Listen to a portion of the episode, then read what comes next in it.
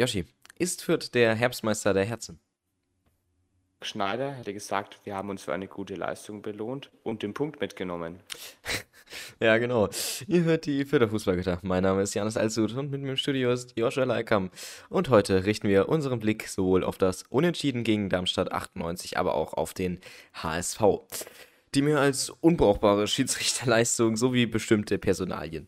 Ebenfalls bemühen wir uns ein bisschen drum, ein Fazit in der Hinrunde zu finden. Und selbstverständlich äh, werden wir da auch die Führungsebene mit natürlich ein wenig ähm, ja, Trainerpersonal äh, einbinden. Aber auch für diesen Podcast vor der WM gilt, äh, wie in jedem anderen davor auch. Yoshi, wie sieht es denn in der Aufstellung aus? Also erst einmal Grüß Gott. Im Spiel gegen den HSV sieht es folgendermaßen aus. Linde steht im Tor, die etatmäßige Nummer 1 unter Zorniger. Dann geht es los mit der Fünferkette. Rechts Simon Asta hatte Zorniger in der PK vorher auch angedeutet, dass er statt Meierhöfer spielt, weil Meierhöfer aus einer längeren Verletzung, Verletzung kommt. Dann die Dreierkette in der Mitte, Griesbeck, Michalski und Haddadi. Da gibt es keinen Grund zur Änderung, sieht auch Zorniger zu. Und auf links dann eben Marco Jon, der die Nase klar vor Gianluca Itter hat. Ja, auf jeden Fall. Ähm, dann haben wir eine Doppelsechs mit Max Christiansen und Tobi Raschel. Ähm, die haben es auf jeden Fall beide sehr, sehr gut gemacht. Äh, Christiansen, ja, also wieder hat halt einfach viele Bälle verteilt, kann sich nicht mehr so wirklich einbringen manchmal im Spiel, aber ähm, in der gesamten Mannschaft ist er auf jeden Fall ein gutes Bindeglied. Dann äh, Tobi Raschel, finde ich, macht es auch sehr, sehr gut. Äh, ein bisschen leichtsinnig teils. Also der war in dem HSV-Spiel einmal, hat er sich gedacht, yo, okay, ich habe jetzt so circa an der Mittellinie den Ball, was mache ich? Anstatt ich irgendwie probiere, einen Angriff zu starten, sprinte ich einfach nach hinten zu meinem eigenen Torwart, dribbelt da irgendwie ein paar Leute aus und stelle dann fest, dass ich gepresst werde von zehn Leuten und spiele dann es aus. Also, das war eine sehr komische Aktion, aber generell sonst ähm, gut gemacht. Dann auf der 10 wieder Branimir Gotha und im Doppelsturm Ragnar Atsche und Amindo Sieb. Ähm, Dutze ist anscheinend keine Option, sowohl wie äh, Timothy Tillman und auch Julian Green ähm, standen beide nicht in der Startaufstellung, einfach momentan äh, formtechnisch nicht auf der Höhe. Oh, so sieht's aus. Dann gehen wir auch direkt rein ins Spiel mit der ersten Chance. Erstmal ähm, kontrolliert Griesbeck etwas unkonventionell auf seine Art eben den Ball, leitet dann weiter zu Aster, der wiederum auf Atsche, wird dann Seitenrand gedrängt von zwei Hamburgern, macht es dann technisch wirklich sehr, sehr stark, behält die Übersicht. Der Hacke nach hinten, Hygota, der da frei steht, auch ein bisschen schlecht von Hamburg, weil die einfach alle auf Atsche drauf sind. Hygota perfekt den Steilpass auf Atsche. Der ist dann Seelenmutter allein auf der rechten Angriffsseite der Fütter. Hat da das Auge für die Mitte, spielt ihn scharf rein. Lässt durch, Raschel verpasst den Ball und hinten steht Armindo Sieb, der dann einfach per Grätsche einsprint und das 1 zu 0 erzielt. Das ganze Stadion stand Kopf.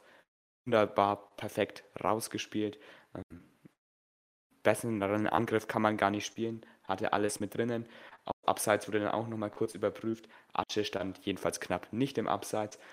Also auch gutes Auge von Atsche, nicht so wie Abiyama, der wäre wahrscheinlich 100 Meter beim Abseits gestanden. Sieb natürlich dann drittes Tor im dritten Spiel. Sehr, sehr gute Griffstaffette. Ja, auf jeden Fall. Ähm, dann ja, es weiter mit irgendwie merkwürdigen Aktionen von Fürth teils. Also sie waren sehr, sehr gut, sie waren sehr gut im Spiel. HSV hat sich auch nicht hundertprozentige Chancen ausgespielt, muss man ganz klar so sagen. Ähm, über das gesamte Spiel eigentlich kaum eine. Ähm, Fürth hat es manchmal immer probiert, mit langen Bällen zu retten. Das hat nicht immer gut funktioniert, zum Beispiel auch in dieser Chance nicht. Marco Meyerhöfer spielt dann einen langen Ball, der hat auch einen merkwürdigen Spin, der kommt dann genau zum Hamburger, der kann den dann frei köpfen in den Raum. Da ist dann wiederum ein anderer Hamburger und das ist jetzt wirklich ein bisschen unangenehm, weil da steht halt Haddadi, da stehen ähm, Michalski, da steht Christiansen und da steht Griesbeck. Ähm, und ja, der Hamburger kommt halt einfach durch. Niemand hat, traut sich da irgendwie reinzugehen. Ergibt auch irgendwie Sinn, weil das im Strafraum ist. Das musst du eigentlich schon also in der Entstehung mit ein bisschen Körpereinsatz eigentlich wegkriegen. Ähm, so ist dann Hamburger frei, kam dann zum Abschluss. Ähm, da ist dann Linde, geht gut runter, hat, ein, ja, hat eine gute äh, Rundengeflex hier, lässt sich fallen. Der Abpraller geht dann zum Glück zu Haddadi und nicht zum Hamburger. Der spielt ihn dann seelenruhig raus. Ähm, äh, sodass das dann äh, letztendlich zum Einwurf wird. Also irgendwie, keine Ahnung, die Mannschaft hat es nicht so ganz interessiert, was das für eine Chance ist. Also die waren irgendwie alle sehr gelassen, aber im Endeffekt war das wirklich sehr, sehr gefährlich. Also da musste aufpassen, das war halt einfach sehr, sehr leichtsinnig und da muss halt ein Haddadi einfach viel, viel besser stehen und das hat er halt einfach in der Situation absolut nicht gemacht. Dann geht's weiter. Nächste Chance für Hamburg. Dompe ist auf dem Flügel, dribbelt da Ace und Asta aus. Raschel ist dann aber allerdings stark zur Stelle mit einer Grätsche, kann ihn da erstmal vom Ball trennen. Der Ball springt aber wieder zu dem Hamburger, der dann raus auf den Flügel und da schläft dann meiner Meinung nach Asta einfach zu sehr, denn ich merke, dass auf dem Flügel die Nummer 28 von den Hamburgern ist und der kann dann einfach in aller Ruhe ähm, flanken und in der Mitte steht dann Robert Klatzel, weil Haddadi nicht richtig in den Zweikampf kommt, nicht richtig ins Kopfball kommt, kann Glatzel dann da den Ball einfach einköpfen. Es hat aber den Grund, dass Haddadi nicht richtig in den Kopfball kam. Ah, nämlich Glatzel im Abseits stand, haben die Fürther da gut gemacht. Hm. Haben sie gesehen, haben sie auch direkt reklamiert. Also Abseitsfalle war da auf jeden Fall gut. Was mir aber trotzdem nicht gefällt, ist, dass Haddadi da gegen zwei Hamburger erstmal verteidigt. Das kann man wahrscheinlich besser auflösen. Der andere wäre wahrscheinlich nicht im Abseits gewesen. Ansonsten aber ordentlich verteidigt, gute Abseitsfalle und das war dann eigentlich fast mit die größte Chance der Hamburger in dem ganzen Spiel. Ja, ähm, also wie man schon gesagt hatte, die haben sich dann nach eigentlich kaum wirkliche Chancen rausgespielt. Ähm, die nächste ist dann auch sehr, sehr, also unspektakulär. Da gibt es halt wieder eine Flanke. Königsdörfer kommt dann da zum Abschluss. Ähm, ja, aber halt mit einem sehr, sehr schlechten Kopfball. Aber da muss man auch sagen, Fürth hat den Raum da nicht so gut gedeckt. Also Jon ist da nicht so ganz ähm, dran, aber es ist alles äh, Meckern auf hohem Niveau. Also Fürth hat sehr, sehr gut verteidigt, wenn man davon spricht, dass wirklich der HSV ist. Ähm, aber man ist ja qualitativ auch nicht wirklich über dem äh, oder beziehungsweise unter dem Kader von HSV. Also ähm, tatsächlich, ja, ist es eine sehr gute Leistung davon äh, von Fürth und gerade in der aktuellen Form auf jeden Fall sehr bemerkenswert. Dann gibt es eine sehr, sehr schöne, ähm, ja, sehr, sehr schönes Rausspielen nach der Halbzeit. Äh, Jon da mit dem Einwurf, dann gibt es schönes Tiki-Taka, Raschel springt dann da rein, spielt wieder zurück zu Jon, Jon verteilt dann ähm, auf Christiansen. Christiansen spielt dann einen Pass ursprünglich auch für Gotha, der lässt ihn dann aber durch und eigentlich, ja, die drei Hamburger lassen ihn auch durch und dann ist Sieb auf der linken Seite komplett frei. Ähm, und ja, das ist jetzt eine schwierige Situation. Also Atsche wäre auf der rechten Seite komplett frei gewesen. Sieb denkt sich, hm, was mache ich? Gebe ich ab oder ja, schieße ich drauf? Das Abgeben wäre in der Situation einfach wirklich besser gewesen. Ähm, zwar nicht mit irgendeinem flachen Ball, weil der Hamburger stellt halt den Passweg zu, sondern einfach mit einem Lupfer und dann auf Atsche und Atsche dann einfach rein, weil der, das Tor wäre frei gewesen. Aber nee, sie entscheidet sich dann für einen Schuss, auch mit ein bisschen zu viel Te Technik, will den dann reinschlänzen mit dem Inneres. Funktioniert nicht, da ist der Torwart von Hamburg auf jeden Fall da und wenn, dann musst du den mit Vollspann drauf zimmern oder halt abgeben. Aber so ist der Kompromiss dann nicht gefunden und das ist eigentlich eine hundertprozentige Chance, die du ähm, auch ja, machen musst. Ja, und weiter geht's dann mit einer nächsten Chance. Gotha erobert sehr, sehr stark den Ball. Spiel auch oft zu erkennen, dass die Fürther einfach enorm zweikampfstark waren gegen den oft schläfrigen HSV, sage ich mal.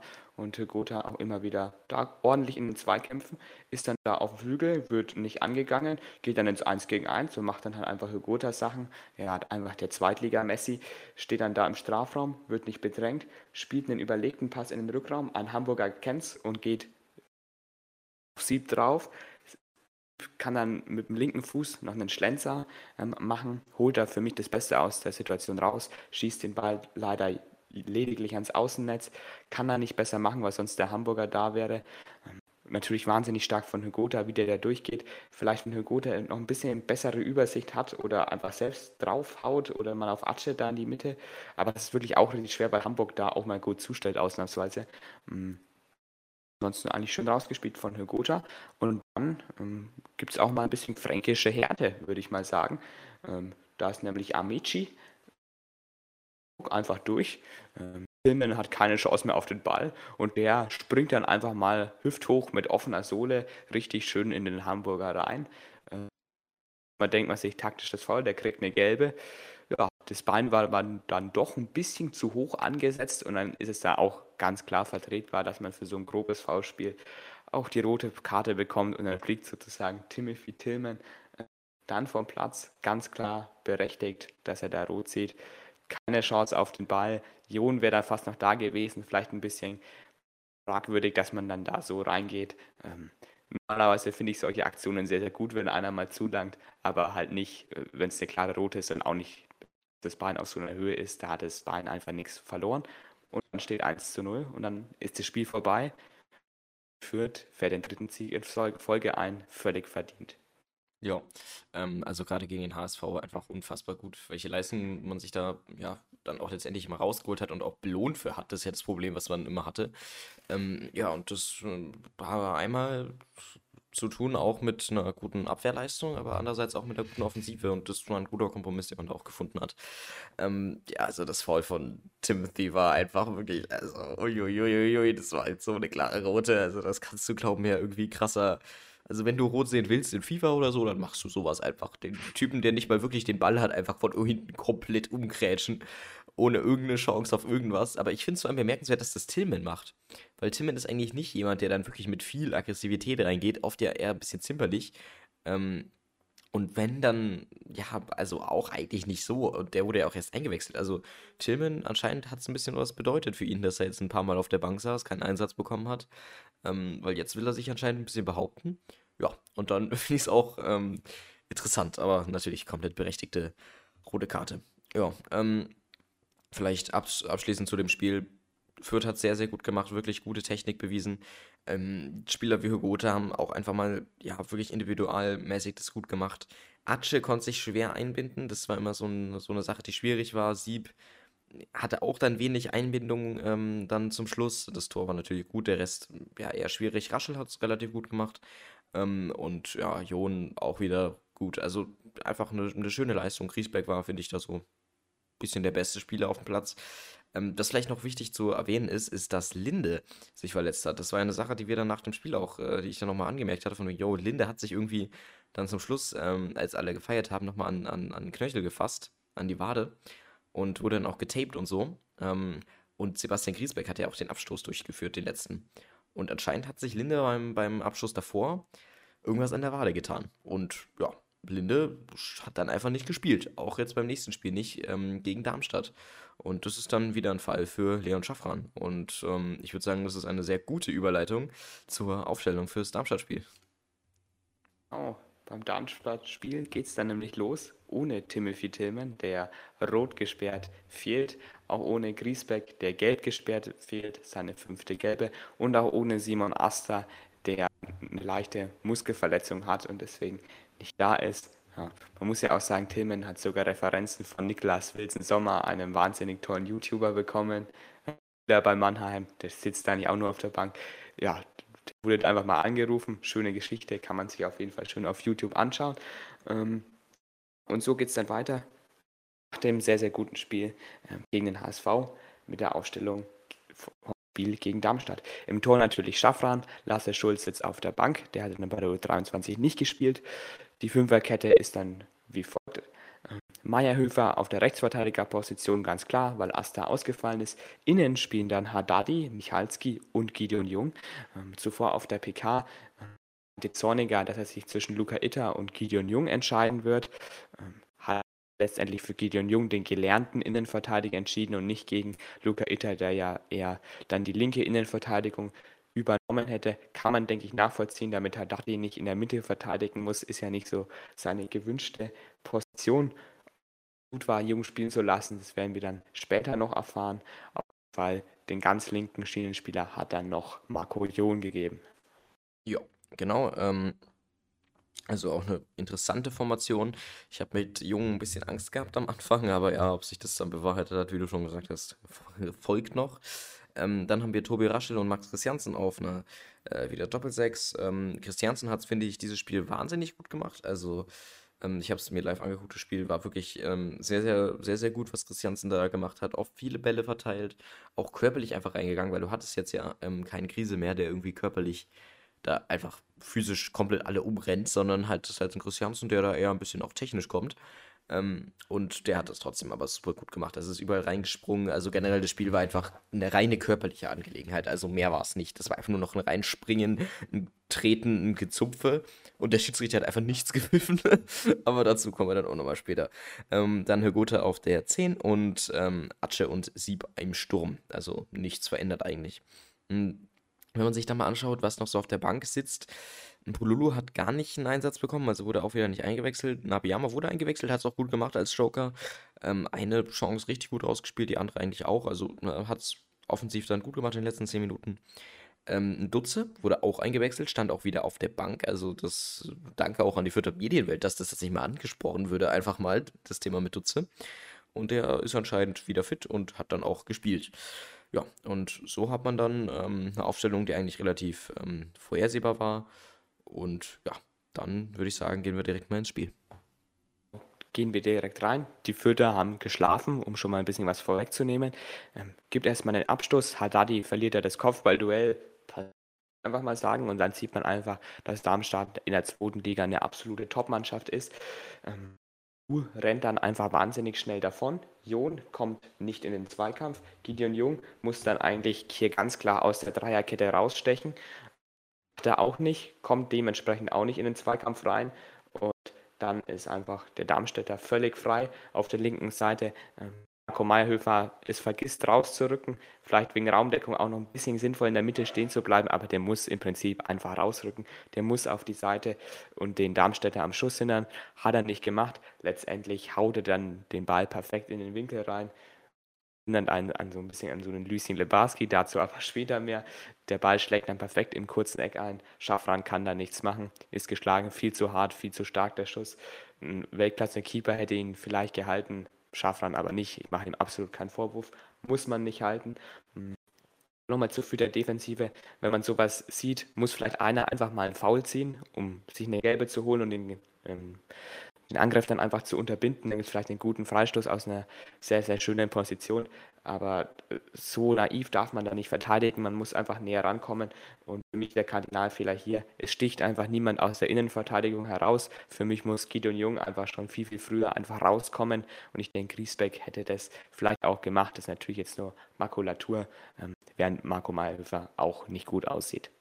Ja, also ich, das ist vor allem, also Marco Mayhöfers Schuld, hätte ich jetzt mal spontan gesagt also das ging einfach viel zu schnell für die Fütterabwehr, also viel, viel zu schnell und da wurden dann viel zu viele äh, Räume offen, die dann natürlich auch ein richtig schneller Spieler, wie er es eben ist, ähm, ja, einfach durchqueren kann. Und dann gab es im Endeffekt ja auch nur eine Anspielstation für ihn und die wurde dann auch nicht gedeckt. Also es war einfach sehr, sehr turbulent und ähm, ja, der Urfehler allein schon ein bisschen bei Haddadi. Man wollte ja das frühe Anpresspressing. Äh, Zorniger übrigens vielleicht auch mal ganz interessant. Hat die ganze Zeit gecoacht, also wirklich konstant, hat die ganze Zeit auch reingerufen, von, äh, von wegen zeigt euch. Also das fand ich lustig, weil der Papa wirklich so zeigt euch einfach reingerufen hat. Ähm, also richtig, richtig heroisch. Ähm, ja. Aber die nächste Chance ähm, ist dann ja, ein bisschen schöner, ein bisschen konzentrierter gespielt. Da gibt es einen sehr, sehr schönen Ball ähm, aus dem Mittelfeld ähm, auf Marco Jon. Der ist dann komplett frei einfach. Äh, sehr, sehr schön gespielt davon. Führt auch un, äh, unaufmerksam von HSV. Ähm, die Flanke kommt dann sehr, sehr gut auf Michalski und Michalski einfach wird hier gedeckt von so sechs oder so, äh, haben äh, äh, Darmstädtern. Ähm, und kommt einfach halt trotzdem zum Kopfball, weil halt auch niemand so wirklich in den Zweikampf geht. Also einfach unfassbar gut gemacht und auch ein bisschen nachlässig verteidigt von Darmstadt. Und der Ball geht dann relativ mit viel Druck aufs Zentrum. Da geht dann der Torwart von, äh, von Darmstadt noch hin, lenkt den dann ab, sodass er genau an den rechten Außenpfosten geht. Das ist natürlich sehr, sehr viel Pech und natürlich auch ein richtig guter Reflex vom Keeper, also muss man ganz klar sagen, echt extrem gut gemacht. Ähm, ja, und so hätte es dann 1-1 stehen können und das wäre einfach sehr schön gewesen. Aber ich glaube, es hätte gar nicht erst 1-0 stehen müssen. Also das, das ist, glaube ich, so eher das Fazit, was man daraus ziehen sollte. Also ich meine, auch im Endstand, wenn man sich das mal anguckt, das, die hätten wieder 1-0 gewonnen, hätten sie einfach nicht in der zweiten Minute wieder irgendein dummes Tor reingekriegt. Ähm, und das ist einfach, ja, ein bisschen Naivität ähm, gewesen am Anfang, aber dann sind sie ja doch richtig gut ins Spiel gekommen. Ähm, dann geht es weiter für Fürth. Ähm, auf der rechten Seite spielen sie sich dann ziemlich gut durch. Ähm, Sieb ist dann da richtig gut durch, lässt den Ball da gut durch, ähm, mit sehr, sehr viel Tempo. Geht er dann da rein in den Strafraum, ist da leider alleine, kann nicht abspielen, macht es dann dafür aber richtig gut. Ähm, hilft dann noch ähm, mal den Keeper. Ähm, guter Abschluss, holt das Beste aus der Situation raus, schießt dann von der Seite. Ja, im Endeffekt schade, dass keiner mitgelaufen ist, weil Sieb hat es wirklich richtig stark gemacht im Dribbling und auch eine gute Chance, aber wenig später sollte es ja für Fürth ähm, sehr, sehr gut werden. Ja, das ist richtig. Ähm, vielleicht noch kurz vorher, also Sieb hat es einfach richtig gut gemacht. Also der Ball, wie er den Ball durchgelassen hat, unfassbar gute Technik. Dann Tempo aufgenommen. Sieb ist ja nicht unbedingt der schnellste, aber hat es trotzdem gut gemacht. Ähm, Und dann in der Situation haben es die Darmstädter Verteidigung äh, einfach so gut gemacht. Also die haben äh, dann schön den Winkel zugemacht, sodass sie auch nicht abspielen konnte. Und dann ähm, konnte er einfach nur noch Vollspann durch und dann genau unten links kurzes Eck. Äh, macht der Keeper auch gut zu. Ähm, also sieht einfach sehr, sehr gut in der Aktion hier drin. Gut, dann, wie du schon gesagt hast, ähm, nächste Aktion, Marco Jon, linke Seite, Ecke. Ja, wenn wir sagen, ist etwas Gutes passiert nach einer Ecke, wer könnte denn der Ursache dafür sein? Hm, vielleicht Michalski, denn genau der ist es. Der bringt einen tollen Kopfball einfach mit der Hinterseite seines Kopfes. Ich habe es nicht ganz verstanden. Das ist so ein halber Konfusschlag. Ähm, genau unten, äh, oben rechts ins äh, Eck rein. Also einfach wunderschön. Michalski wieder. Also, wenn Sieb nicht trifft, wenn der Guter nicht trifft, dann ist es Michalski. Ähm, und dann steht es absolut verdient 1 zu 1. Ähm, und danach gibt es auch wieder richtig gute Situationen, die jetzt nicht alle in den Highlights drin sind, aber bis zur Halbzeit haben die immer mehr gestochen, ähm, immer mehr äh, hinbekommen. Hügote hat einmal einen Ball richtig, richtig, richtig hart verkackt. Also der war da sehr, sehr gut, hat alle, äh, hat alle Darmstädter im Endeffekt auf sich gezogen im linken Mittelfeld, hätte dann einfach nur noch umschalten müssen, einfach nur noch rechts auf die Seite frei, wo Sieb komplett frei gewesen wäre. Hat er einfach nicht gemacht, leider. Sehr, sehr schade, sonst wäre das das, ähm, ja, das andere Tor nochmal gewesen. Aber es gibt ja auch noch eine andere tolle Chance vor der Halbzeit. Genau, also die wirklich auch wieder stark von Fürth da gemacht. Der Ball kommt erstmal aus dem Mittelfeld. Einfach, aber erstmal zuvor geht erstmal irgendwie ein kryptischer Abstoß. Den erreicht dann sogar mal ein Fürther. Normalerweise gehen die langen Abschläge ja immer ins Leere. Marco Meyerhöfer gewinnt er den Kopfball, ähm, der geht dann zu Hugota, der nimmt ihn gut an, lässt ihn klatschen als Wandspieler, auch ungewohnte Qualität von ihm. Zuvor wurde dann ja noch Atsche ausgewechselt. Ähm, den hat dann aber Meyerhöfer ziemlich gut gemacht, den Ball, und spielt den perfekt in die Lücke der Darmstädter Abwehr. Und Amindo Sieb ist dann da. Ähm, und der macht es dann einfach richtig stark perfekter Heber, Heber und Schuss, also besser geht's eigentlich nicht in so einer Situation, trifft halt aber leider bloß den Innenpfosten. Und eigentlich kann es hier dann 2-1 stehen. War jetzt keine hundertprozentige Chance, aber eine 80-prozentige und dafür macht das Sieb wirklich wahnsinnig gut, wahnsinnig stark. Trifft halt den Innenpfosten. Mir persönlich tut es einfach leid, dass der nicht drin ist, weil er hat wirklich alles richtig gemacht in der Situation, sogar noch mit seinem schwachen linken Fuß war auch wirklich gutes Auge von Mayhöfer, dass der da den Pass spielt und auch schön gemacht von Hügota. Also perfektes Zusammenspiel hier zwischen Mayhöfer und Sieb und führt in der am Ende der ersten Halbzeit einfach überlegen gewesen. Und wenn man geführt hätte, wäre es sicherlich auch verdient gewesen, wenn man sich den Spielauf, Spielverlauf der ersten Hälfte ansieht. Ja, sehe ich genauso. Ähm, also, das war einfach, äh, ja, irgendwann habe ich gedacht, jo, die müssten sich jetzt belohnen, weil das, das wäre ein 2 zu 1 gewesen. Darmstadt hatte in der ersten Halbzeit keine einzige Torchance mehr nach dem Tor gefühlt. Also äh, keine hundertprozentige hatten die. Ähm, und ja, dann äh, war es halt einfach auch sehr, sehr schlecht, ähm, äh, sehr, sehr schlecht gemacht und dann muss Fürth sich da eigentlich belohnen, finde ich. Ähm, haben sie leider nicht gemacht, aber gut, so ist es manchmal. Ja, dann äh, sehr, sehr schwierige Situation. Ähm, Marco Meyerhöfer, rechte Seite, hat den Ball nach der Halbzeit. Gideon Jung, gelb vorbelastet. Zum Schiedsrichter sage ich dann später nochmal was. Ähm, wird da angespielt. Ja, probiert sich dann einzudrehen, will mit seinem linken Bein dann sich abstützen, will wirklich nur den Rasen treffen und trifft halt dann leider einfach den, die Wade vom Gegenspieler. Ähm, also eigentlich den Knöchel. Das ist eine gelbe Karte, auf jeden Fall. Aber wenn man bedenkt, was vorher die gelbe Karte war, ist es, ist es keine gelb-rot. Ähm, gut, äh, Gideon Jung tat es wirklich leid. Er hat dann auch nochmal zum Gefaulten, dann haben, haben die sich umarmt, haben, haben sich, haben sich äh, dann auf den Nacken geküsst. Sogar war auch weirde Situation. Ähm, also er hat es wirklich nicht gewollt. Ähm, ja. Aber so ist es dann. Also letztes Partie dann mit Rot mit Timothy Tillman gesehen, jetzt hier Gelb mit Gideon Jung. Und ja, dann wird es auf der Wechsel Auswechselbank bei Fürth schon ein bisschen eng. Also wenn du es dir anguckst, Atsche wurde ausgewechselt, ähm, direkt am Anfang. Dafür dann äh, Julian Green, dafür ist dann Hügut davor. Also direkt in ja, in den ersten 30 Minuten gab es schon mal eine krasse taktische um, äh, Wechslung. Ich glaube, es war 19. Minute, wo Atsche ausgewechselt wurde.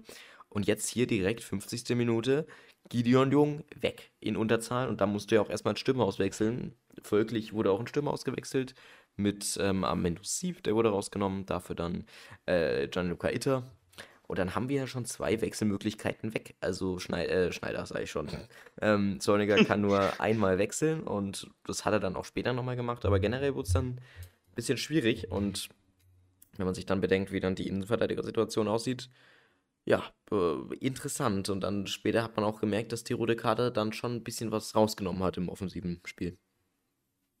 Genau, so war es nämlich Darmstadt dann wirklich eigentlich spielbestimmend. Ist ja auch kein Wunder bei so einer spielstarken Mannschaft, die ja auch nicht zu Unrecht auf Tabellenplatz einsteht ähm, und dann natürlich führt zu 10, ist da einfach im Nachteil. Ähm, dann gibt es eine Chance für Darmstadt. Ähm, verlorenes Kopfballduell von Green. Der Ball ist dann im Mittelfeld. Da haben sie Fürth sozusagen sehr oft überlagert und da können, kann dann die Fürther Doppel-6 recht wenig ausrichten. Ball wird dann über die Abwehr gechippt. Äh, Luca Ilter hat dann hier einen klaren Stellungsfehler, steht nicht auf der Linie mit den Verteidigern.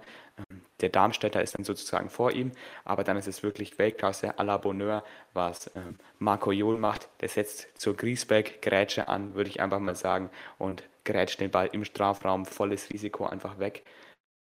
Wahnsinnig gut gemacht. Also so eine Grätsche kann nicht jeder. Grätschen muss gelernt sein. Stark gemacht von Jon, schlecht gemacht von Inter. Dann geht es weiter. Darmstadt ähm, den Flügel im 1 gegen 1 mit Meierhöfer, der ist da ein bisschen passiv.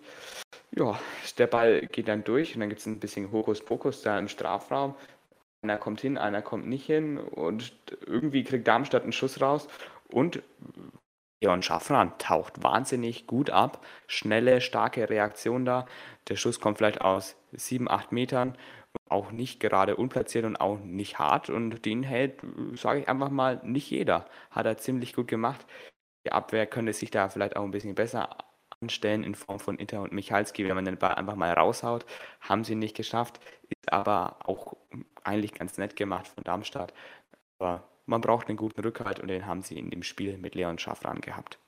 Ja, also der Schuss selber kam, glaube ich, so aus sechs und dann die Ablenkung so auf vier Metern, weil der Schuss selber war ja nicht, äh, war ja absolut nicht auf dem Tor, aber dann hat der eine Darmstädter, ich weiß nicht mal, ob es noch Michalski war, keine Ahnung, ähm, noch ein Bein zwischengekriegt oder irgendwas, irgendein Körperteil, ich glaube Knie war es, ähm, wo das er dann so ein bisschen umgelenkt wurde. Also die Reaktionszeit für Schaffmann war einfach wirklich absolut nicht vorhanden und der hat es trotzdem hinbekommen. Ähm, dann noch so ein bisschen gegen die Laufrichtung sogar, also sehr, sehr gut gemacht von Schaffmann. Ähm, dann geht's weiter. Darmstadt jetzt wirklich nur noch am Drücker, also Fürth hat dann auch nochmal defensiv gewechselt, ähm, beziehungsweise eigentlich absolut nicht. Ähm, die haben dann Abiyama eingewechselt für äh, Hörgotha und Dutze für Meierhöfer. Ähm, und das ist dann interessant, wenn man bedenkt, dass dann Abiyama einfach nur alleine war. Also die haben dann was ganz Kryptisches gespielt, irgendwie 5-4-1 äh, oder irgendwie sowas. Ähm, äh, ja, und das hat relativ gut funktioniert. Darmstadt war einfach wirklich, dann äh, wollte, ist dann, hat er nochmal ein bisschen offensive Kräfte gekriegt, wollte dann aufs zweite Tor gehen, ähm, hat aber nicht funktioniert zum Glück. Ein Versuch war aber eine Flanke aus dem linken Halbfeld. Die wurde dann ja, gut geklärt von Michalski ähm, im Kopfballduell.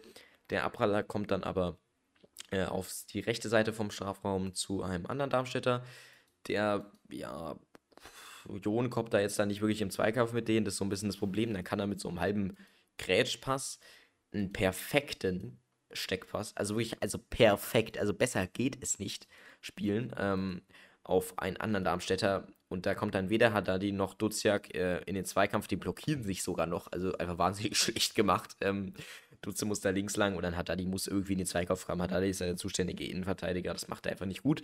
Ähm, aber halt einfach auch, also die, diesen Pass kannst du halt auch wirklich super, super, super schwer verteidigen. Außer Jon wäre da in, in, der Stehung schon mehr im Zweikampf reingekommen. Auf jeden Fall ist da eine 1 gegen 1 Situation gegen Schaffran und Schaffran es perfekt. Also genauso wie du es machen musst.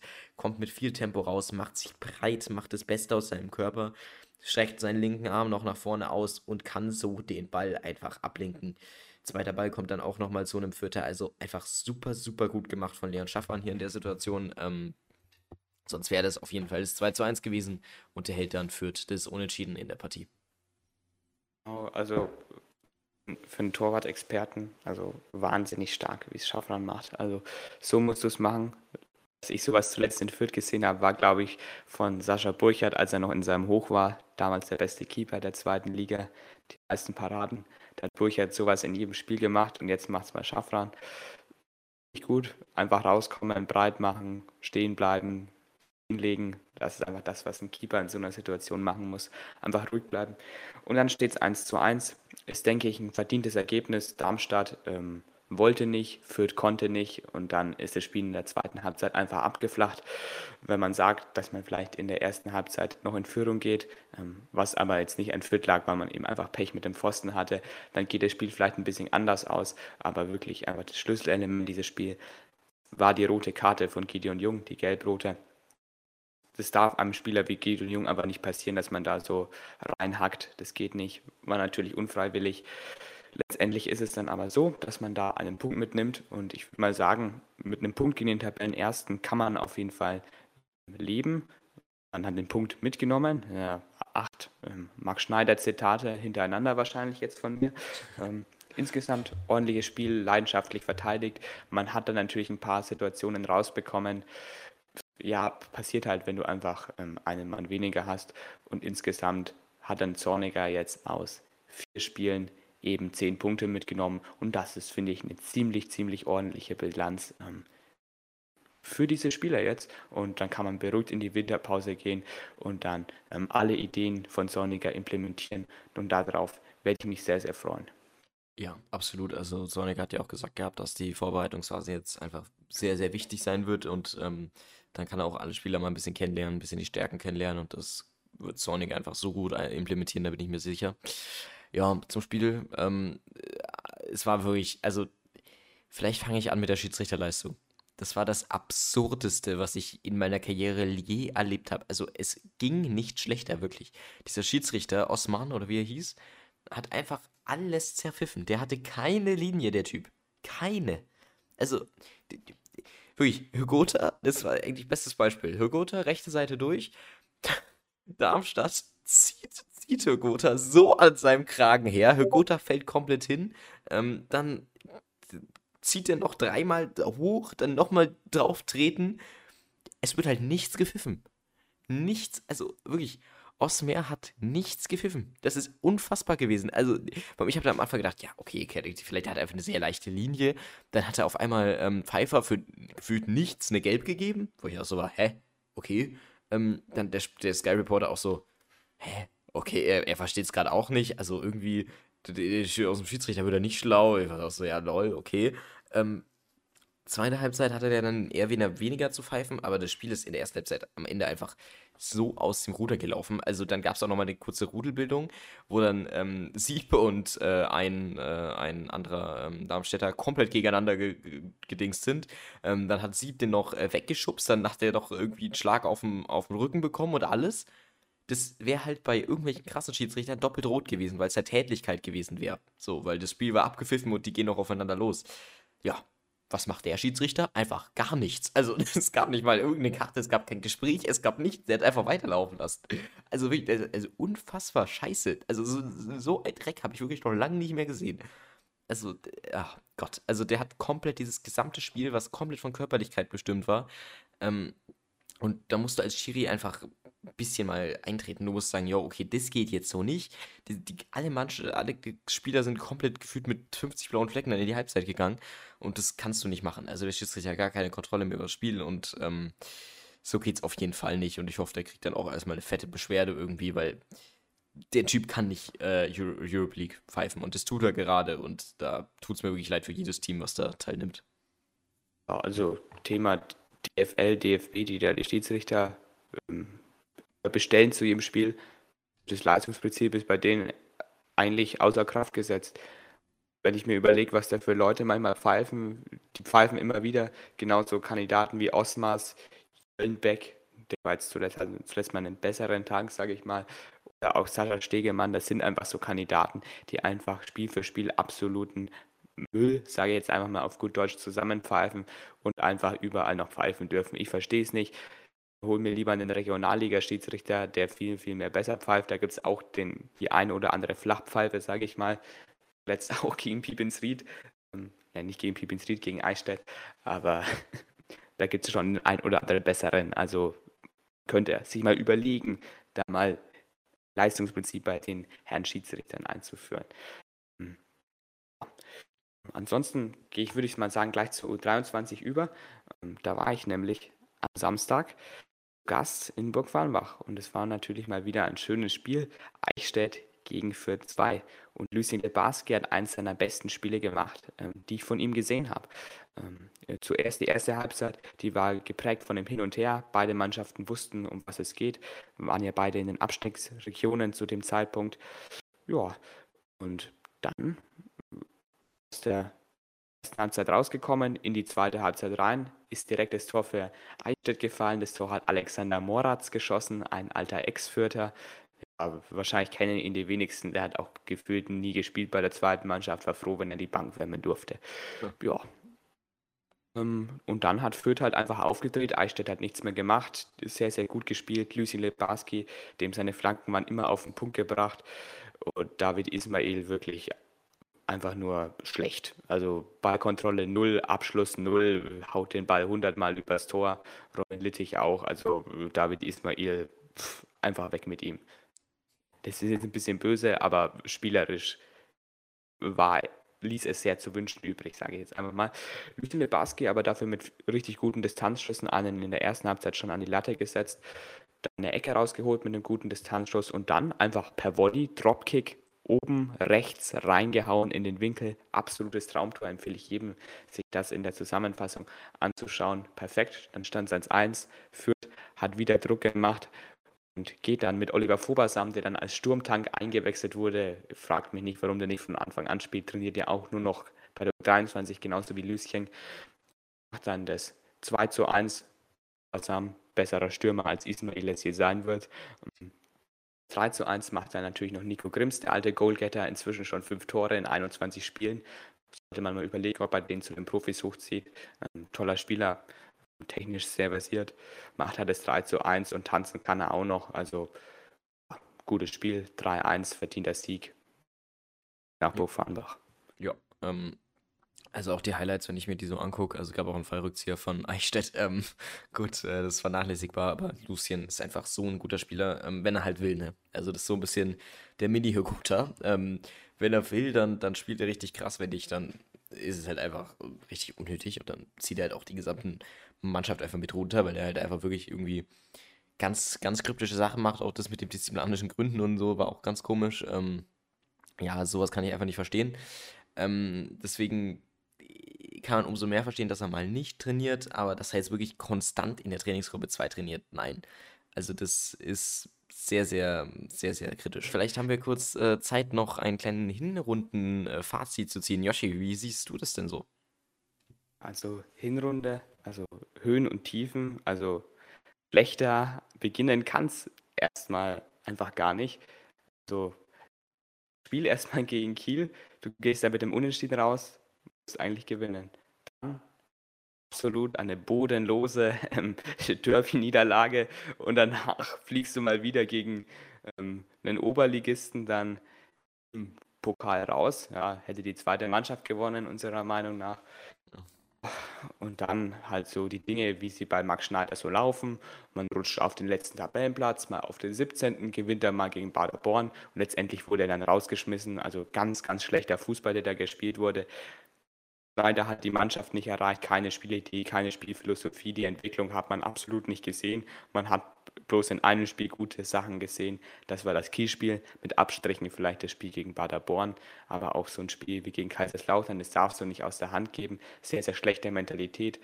Und Mentalität, das ist ein Bereich, für den der Trainer zuständig ist. Das hat Schneider nicht gemacht, dann wurde er folgerichtig entlassen. Dann kommt vielleicht sozusagen der kurze zweite Abschnitt. Ähm, Höhenflug dieser Hinrunde mit Alex Zorniger. Drei, drei Siege, dreimal 1-0, dreimal Amino Sieb, Sieb hoch drei, Sieb Kubik, ja. und dann, und dann geht's schon wieder ab. Ja, dann ist Fürth wach geküsst, ähm, da läuft alles heiß. Fürth im Sommer, hahaha. Ähm, die Loge freut's. auf, auf jeden Fall, ja, Zorniger hat die Mannschaft wach geküsst es ist wieder Leben drin, es ist taktische Disziplin, die Mentalität ist da, die Spieler, die sind dabei und dann kannst du auch mal eins einspielen und eine gelb-rote kriegen, die nicht taktisch ähm, einfach bedingt war. Holst du einen Punkt gegen den Tabellenführer und dann gehst du einfach guten Mutes in die Winterpause. Stieg, den man hätte schaffen können, den schafft man jetzt wahrscheinlich nicht mehr, außer man gewinnt jedes Spiel, was denke ich nicht passieren wird. Aber das Ziel muss jetzt sein, einen einstelligen Tabellenplatz zu kriegen. Das ist auf jeden Fall drin. Ich wäre zufrieden, wenn man alles ab Tabellenplatz ähm, 7 bekommt. Also siebter muss man meiner Meinung nach einfach werden, weil man da auf jeden Fall hingehört, vom Kader her, vom Trainer her, vom Leistungsniveau her. Und dann für mich in Zukunft eigentlich alles gut. Und Zorniger Präsident. Ja, ähm, also Midterms und so, ne? Ja, das Fass machen wir jetzt nicht auf. Aber ich sehe es genauso wie du. Also Zorniger hat es einfach sehr, sehr gut gemacht und das merkt man einfach. Das, das Team war ein komplett anderes. Also man hat es einfach gemerkt, die Spieler, die komplett unmotiviert waren, wo Schneider gesagt hat, ach, wir haben noch einen Rucksack zu tragen, hat man dann einfach gemerkt zum Schluss, dieser Rucksack war einfach nicht vorhanden. Das war, du musst halt einfach nur sagen, yo, Junge, du spielst jetzt und spielst du nie wieder. So, das musst du so sagen, sonst, sonst funktioniert es nicht so. Und das macht Zorniger und deswegen einfach richtig gut. Ähm, so, zeigt euch. So, das ist das, dieses alte Trainergehabe, was man einfach wirklich mal braucht. Und ähm, ich denke, so kann man das Ganze abschließen. Wir haben ja keinen Ausblick mehr, da einfach ja, die Pause jetzt erstmal ansteht. Aber wir werden euch trotzdem hoffentlich beglücken mit Podcast. Wir wissen noch nicht ganz, wie wir es mit der Frequenz machen. Auf jeden Fall wird es Podcast geben in der Pause. Ähm, nur ob wir es dann wirklich jede Woche machen oder vielleicht auch jede zwei Wochen und dann vielleicht auch jede Woche mit der kürzeren Dauer oder wie auch immer. Lasst euch auf jeden Fall überraschen.